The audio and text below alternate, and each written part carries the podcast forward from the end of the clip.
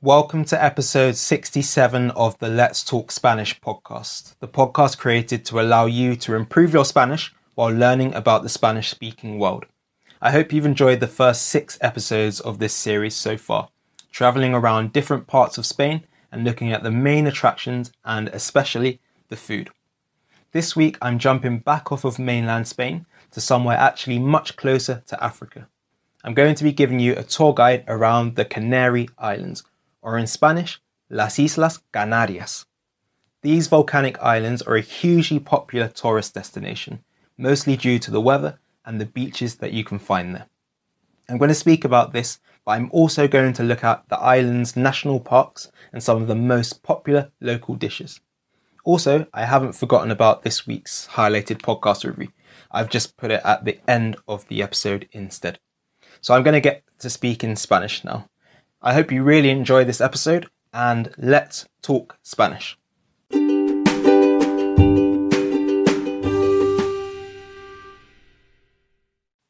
Hoy voy a hablar mucho de las Islas Canarias, otro archipiélago de España y una de las 17 comunidades autónomas del país. Hace cuatro episodios hablé de las Islas Baleares el archipiélago de España que se encuentra en el mar Mediterráneo. Pero este grupo de islas, las Canarias, está mucho más lejos de España. Se encuentra en el Océano Atlántico, muy cerca de Marruecos, Morocco, y del Sahara Occidental, Western Sahara. La isla más cerca del continente de África, Fuerteventura, está a 95 kilómetros de la costa africana, mientras que las islas están a 940 kilómetros de Europa. Debido a su ubicación, el archipiélago se considera un puente entre América, África y Europa. El archipiélago se compone de ocho islas principales. Por orden de tamaño son Tenerife, Fuerteventura, Gran Canaria, Lanzarote, La Palma, La Gomera, El Hierro y La Graciosa. Además de estas islas, hay otras islas pequeñas también. La mayoría de los habitantes de las islas viven únicamente en dos de las islas, Gran Canaria y Tenerife. Estas dos islas representan el 85% de la población de todas las islas. La comunidad autónoma cuenta con dos capitales, Santa Cruz de Tenerife y Las Palmas de Gran Canaria. Las Palmas es la ciudad más poblada del archipiélago, a pesar del hecho de que Gran Canaria es la tercera isla más grande. Tienen una población de unos 2.2 millones de habitantes. El archipiélago es muy volcánico también, que explica su terreno muy variado. El archipiélago es un destino turístico muy popular, debido predominantemente a su clima. Normalmente recibe más de 12 millones de visitantes por año. Tiene un clima subtropical, lo que significa que tiene veranos muy largos y calurosos. Caluroso being hot when describing the climate or general temperature of a place, not caliente. Por eso, muchas personas van a las islas para broncearse. Son muy populares entre los turistas ingleses y alemanes. Se puede hacer mucho senderismo en las islas a mí me encanta hacer senderismo. Ahora quiero hablar de unas de las atracciones principales de las islas, aparte de las playas y el clima. Todas las islas son muy variadas y cuentan con mucho paisaje y cultura diferentes, así que no puedo hablar de todo, pero he escogido dos de las atracciones principales. Primero, tengo que hablar del Teide. El Teide, o el pico del Teide, es un volcán activo situado en la isla de Tenerife. Es el pico más alto de España, con una altitud de 3.715 metros sobre el nivel del mar. Metros sobre el nivel del mar is meters above sea level. You'll see the abbreviation of this, especially when hiking, when you're in Spanish speaking countries. MSNM, o en español, MSNM. Desde su base, en el lecho oceánico, es el tercer volcán más alto del mundo, a 7.500 metros sobre el lecho oceánico. El lecho oceánico is the ocean floor, so el Teide is only 3,750 meters above sea level, but 7,500 meters above the ocean floor. Forma parte del Parque Nacional del Teide el parque nacional más visitado de España. Es más, este parque es patrimonio de la humanidad de la UNESCO desde junio de 2007. El parque nacional y este volcán parecen ser otro planeta. El paisaje es tan diferente de otros paisajes de nuestro mundo. Muchos piensan que el parque se parece al planeta Marte, Mars hay una mezcla muy impactante de colores y formaciones en el parque y ríos negros de lava petrificada. Las formaciones de rocas son maravillosas y un poco inquietantes a la vez por lo absurdas que son. Además, hay muchos senderos para los visitantes al parque, para que puedan caminar por el parque y observar su belleza. Este volcán tiene una estructura muy parecida a la de Vesubio y Etna, dos otros volcanes muy bien conocidos. En primavera hay muchas flores. La tierra es entre la más fértil del mundo por el efecto de la lava. Además, el parque cuenta con una biodiversidad increíble, con muchas plantas endémicas. De este parque se puede ver 83 de las 88 constelaciones reconocidas. Por eso, mucha gente viaja allá para mirar las estrellas. Las puestas del sol, sunsets, son increíbles también. Se puede subir más de 1200 metros del volcán en un teleférico que hay en el Parque Nacional teleférico being a cable car. Se puede ascender a pie hasta la cima del volcán, pero es imprescindible obtener un permiso antes de subir. Sin embargo, tarda 5 horas en caminar desde el pie hasta la cumbre del volcán. From the base or the foot to the summit, la cumbre.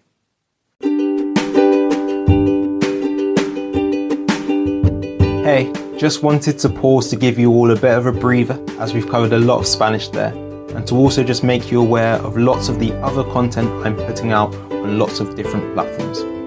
On my Instagram page, speak.spanish, I put out daily content to help Spanish learners to improve, especially lots of short explainer videos. Also, there are lots of interactive stories on there to help you to practice your Spanish too. On the Speak Spanish YouTube channel, I put out videos every Sunday which go a lot more in depth than the Instagram content. Some of the past videos have looked at gustar, the preterite tense, and the differences between the Spanish spoken in Spain versus Latin America. So go check the channel out if you haven't already. Then I'm also on TikTok, again at speak.spanish. Here I again put out lots of short explainer videos but also have the odd funny video mixed in there too. Well, funny in my opinion, at least. Make sure to check out all of those because they're free daily content for Spanish learners. I'm going to get back to the episode now. Otro parque nacional en el archipiélago es el Parque Nacional Timanfaya, ubicado en la isla de Lanzarote. Este parque es un parque volcánico también, pero su historia volcánica es mucho más reciente que la de Tenerife. Las erupciones que cubrieron la isla de ceniza volcánica, volcanic ash, y lava tuvieron lugar entre 1730 y 1736. Los volcanes de este parque están inactivos en su mayoría, pero todavía crean mucha energía geotérmica. En un restaurante dentro del parque cocinan pollo usando el calor de un volcán subterráneo. So they create a lot of geothermal energy from the heat from underground volcanoes. El parque cuenta con unos 25 volcanes. Su paisaje es muy desértico y, como el Teide, parece ser otro planeta. Aquí no hay casi nada de vegetación. La comida de las islas es, por lo general, muy fresca. Casi toda la comida consiste en utilizar ingredientes locales y, como todas las islas, cuentan con muchos mariscos. El queso y vinos locales son de muy alta calidad, según mis fuentes. Uno de los platos más famosos de las islas son las papas arrugadas. En el resto de España se usa la palabra patatas, pero este plato lleva el nombre que se usa en Latinoamérica, papas porque las papas llegaron a las islas desde Latinoamérica en el siglo XVI. Es un plato muy sencillo, en realidad. Consiste en hervir las papas sin pelarlas con mucha sal marina. Y ya. Como dije, muy sencillo. Pero muy populares, así que seguro que son muy ricas. Se necesita usar suficiente sal para que cuando se elimine el agua quede una costra de sal sobre las papas. Costra means a crust or layer, so there will be a crust of salt on the potatoes. Tradicionalmente, los canarios hervían las papas en agua marina, así que no necesitaban agregar sal. Hoy en día muchos canarios todavía la usan, por eso, si quieres preparar papas arrugadas verdaderamente auténticas, toca usar agua marina. I use toca there. You can use it in this way to mean you need to or I need to. Another example would be toca leerlo esta noche. I need to read it tonight. Se suele usar uno de dos tipos de papa. O la papa bonita, de Gran Canaria o la papa negra de Tenerife. Claro que no es un plato principal, es un acompañamiento o una tapa. Se suele servir con una salsa, por ejemplo, mojo picón, del que hablé en mi episodio sobre Sevilla, o mojo verde, una salsa menos picante preparada principalmente con cilantro, perejil pimientos verdes y ajo. Perejil es parsley. El postre más famoso de las islas, que tiene un nombre que me encanta, es el bien me sabe. Literally meaning it tastes good to me. Bien me sabe. A combination of three words. Hay algunas variantes de este postre. Una de Andalucía y otra de Venezuela pero el canario me suena muy rico. Se remonta a la conquista de las islas en el siglo XV. El uso de almendras es de influencia mora. Se compone de almendras molidas, ground almonds, yemas de huevo, egg yolk, azúcar, canela, agua y peladura de limón, lemon zest. Algunas recetas cuentan con miel también. Es de textura espesa, thick y granulosa. Y sí, es súper dulce. Bueno, Muchas gracias por escuchar este episodio de mi podcast. Espero que hayas aprendido algo nuevo sobre las Islas Canarias. No sé tú, pero después de aprender más sobre las islas, tengo muchas ganas de visitarlas. Muchas gracias de nuevo y nos vemos en el próximo episodio. Chao.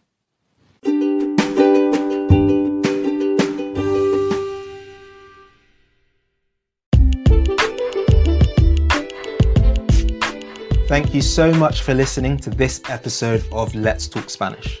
I hope you really enjoyed the episode and found it both interesting and extremely useful for improving your Spanish. Make sure you're subscribed to the podcast wherever you listen to ensure you get each episode as soon as it's out. Also, whatever you think of the podcast, it would be great if you could leave a rating and review on Apple Podcasts, as this will help to spread the word about the Yes Speak podcast and hopefully allow lots more Spanish students to improve their Spanish. This week's highlighted review comes from Rosin Ion from the US, who says, I found very few podcasts in Spanish on the podcast app that are specifically for people trying to learn Spanish at any level. Yet this podcast meets all my needs as an intermediate learner. There are episodes specifically for beginners and those who are intermediate to advanced. He puts the description in English just to make sure the English natives understand 100% of the content, each episode is particularly interesting and culturally enriching, and not too long either. I enjoy each one. Thanks so much for that review, Rosin. That really means a lot to me, and I'm very happy to be able to help. Each week, I'll be highlighting a different review to show some appreciation back to those of you leaving reviews. I'll leave the Apple Podcast link in the episode description. Once again, thanks for listening and nos vemos pronto. Ciao.